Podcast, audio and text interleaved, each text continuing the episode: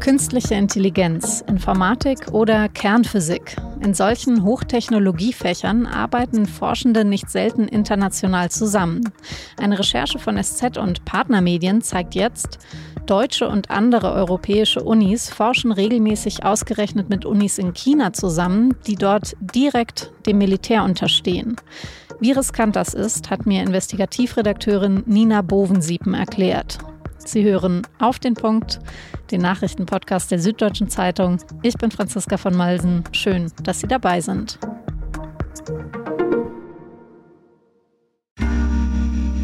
Werbung. Investiert ihr bereits in Aktien, ETFs, Immobilien und Co? Super. Dann könnt ihr jetzt euer Portfolio noch weiter diversifizieren. Mit der Private Finance Police der Allianz. Hier zahlt ihr einmalig einen Betrag ab 10.000 Euro ein und habt damit die Chance, in alternative Anlageklassen zu investieren, zu denen Privatinvestoren normalerweise keinen Zugang haben. Kommt für euch in Frage? Dann gibt's jetzt alle Infos auf allianz.de slash dein Leben. Forschung und Lehre sind frei. So steht's im deutschen Grundgesetz. Und dieser Grundsatz, der wird an deutschen Unis auch besonders hoch gehalten. Aber was, wenn die Ergebnisse dieser freien Forschung auch in Ländern genutzt werden, die keine Demokratien sind? In China zum Beispiel. Eine internationale Recherche der SZ mit mehreren Medienpartnern zeigt jetzt, dass europaweit Unis eng mit Forschungseinrichtungen in China kooperieren. Und deren Arbeit ist alles andere als frei. In den letzten 20 Jahren haben allein in Deutschland Forschende an 349 Publikationen mitgearbeitet, die mit chinesischen Unis entstanden sind, die komplett dem chinesischen Militär unterstehen. Und europaweit gab es sogar fast 3000 solcher Kooperationen. Das Problem? In Forschungsfeldern wie Informatik, künstliche Intelligenz und Kernphysik kann durch diese Kooperationen wichtiges Wissen an die chinesischen Streitkräfte abfließen. Ein Beispiel. Synthetic Aperture Radar, kurz SAR. Das ist eine Satellitentechnologie, die bei allen Witterungsbedingungen, also auch durch Wolken hindurch, klare Bilder von der Erdoberfläche aufnimmt. Das ist spannende Forschung, aber deren Ergebnisse können auch sehr gut militärisch eingesetzt werden.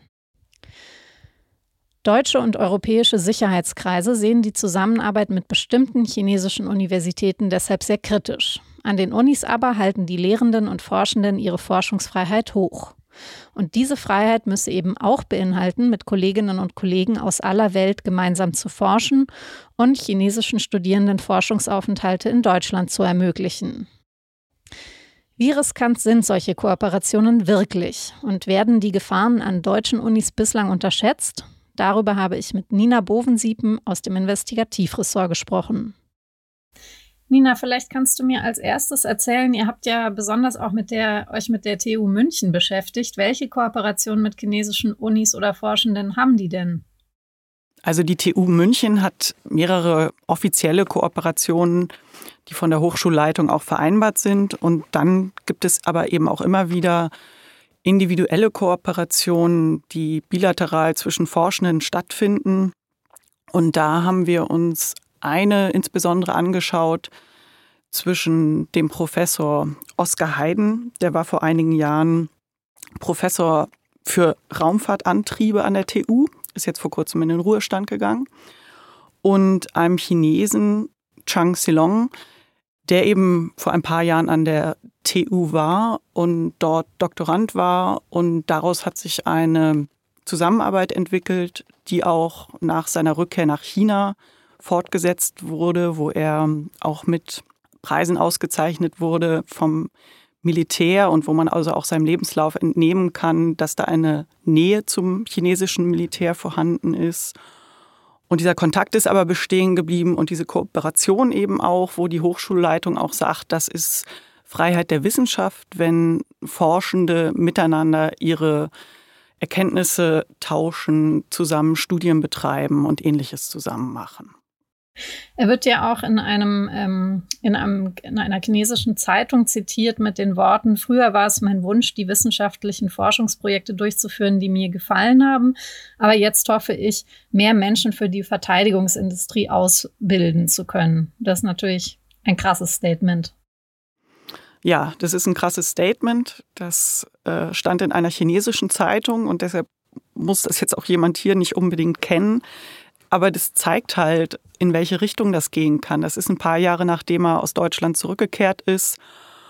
Und während der Professor Haydn ja sagt, er hat immer das Gefühl gehabt, die nehmen hier auch sehr viel mit, auch von den, von den Werten und wie man auf die Welt schauen kann, sieht man da doch, dass offensichtlich der Einfluss durch das chinesische System und wie es funktionieren soll, sehr stark ist.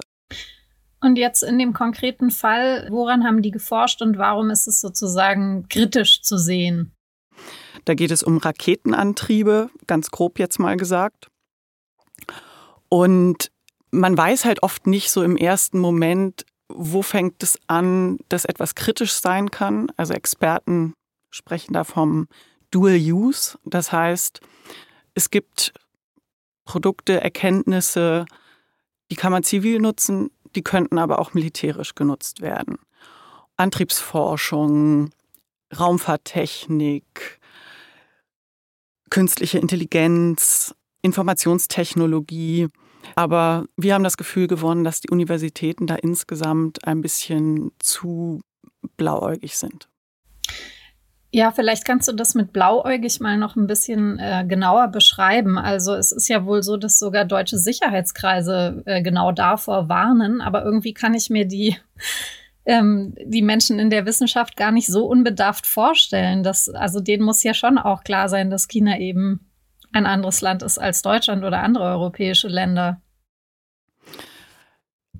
Das ist ihnen, glaube ich, zu wenig klar, beziehungsweise wir haben hier in Deutschland natürlich eine ganz andere Situation. Hier ist die Freiheit von Forschung und Wissenschaft im Grundgesetz verankert und wird auch auf allen Ebenen sehr, sehr hoch gehalten.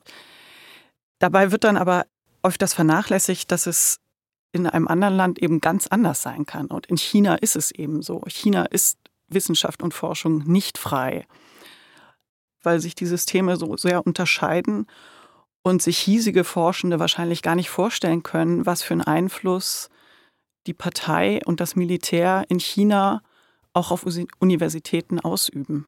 Also kann ich es mir dann so vorstellen, dass die Chinesen, die hierher kommen, das eben bewusst äh, verheimlichen, in Anführungsstrichen, dass dort eben die Forschungskultur und die Auflagen andere sind als bei uns.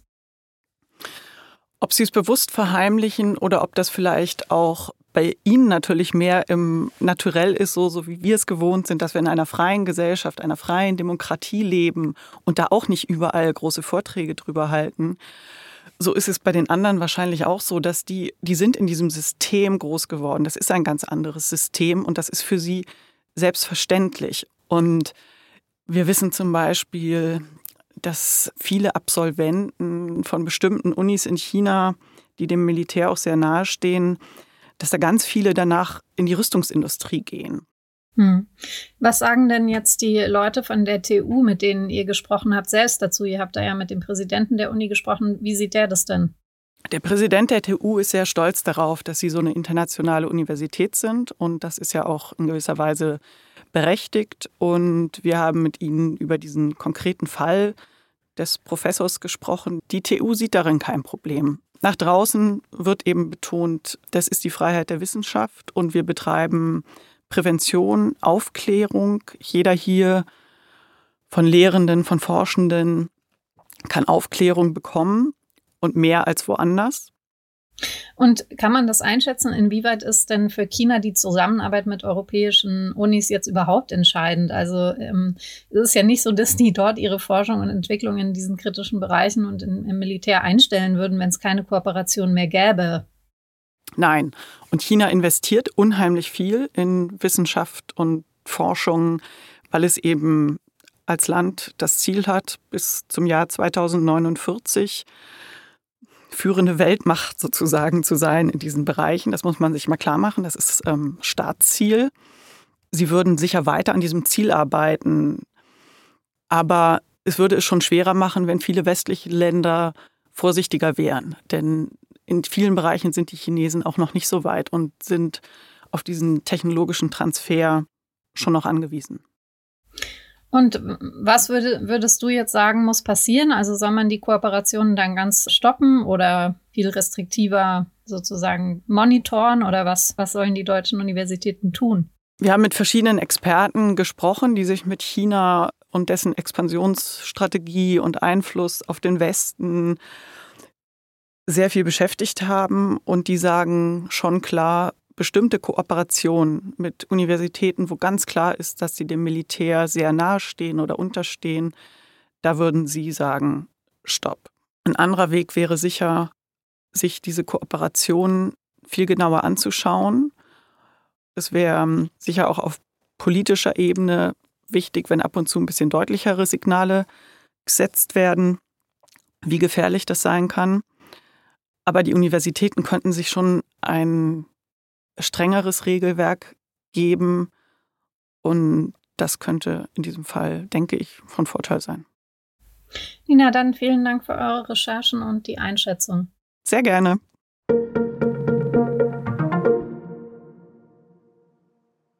Das Bundesverfassungsgericht hat bestätigt, die Corona-Impfpflicht für Pflege- und Klinikpersonal ist rechtens.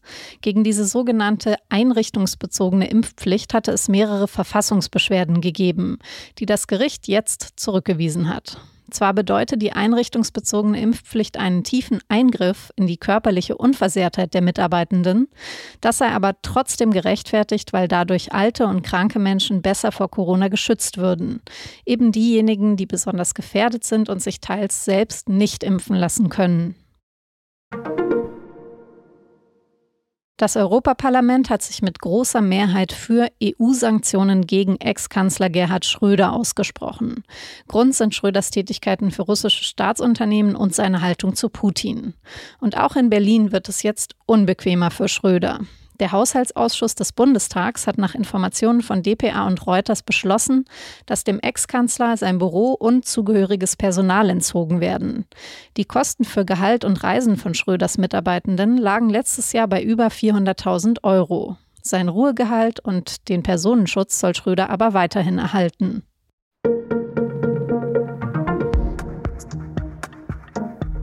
Vorhin in meinem Gespräch mit Nina Bovensiepen, da ging es ja auch um die aktuelle Forschung zu künstlicher Intelligenz. Wenn Sie sich diesem Thema schon immer mal auf unterhaltsame Weise nähern wollten, dann empfehle ich Ihnen Geschichte Daily, unseren Podcast auf Spotify. Da geht es diese Woche zum Beispiel darum, wie Napoleon schon vor mehr als 200 Jahren gegen eine vermeintliche KI beim Schachspielen verloren hat. Außerdem gehen meine Kolleginnen der Frage nach, ob KI böse sein kann. Ich verlinke es Ihnen in den Show Notes. Redaktionsschluss für Auf den Punkt war um 16 Uhr. Produziert hat diese Sendung Immanuel Pedersen. Vielen Dank fürs Zuhören und bis morgen.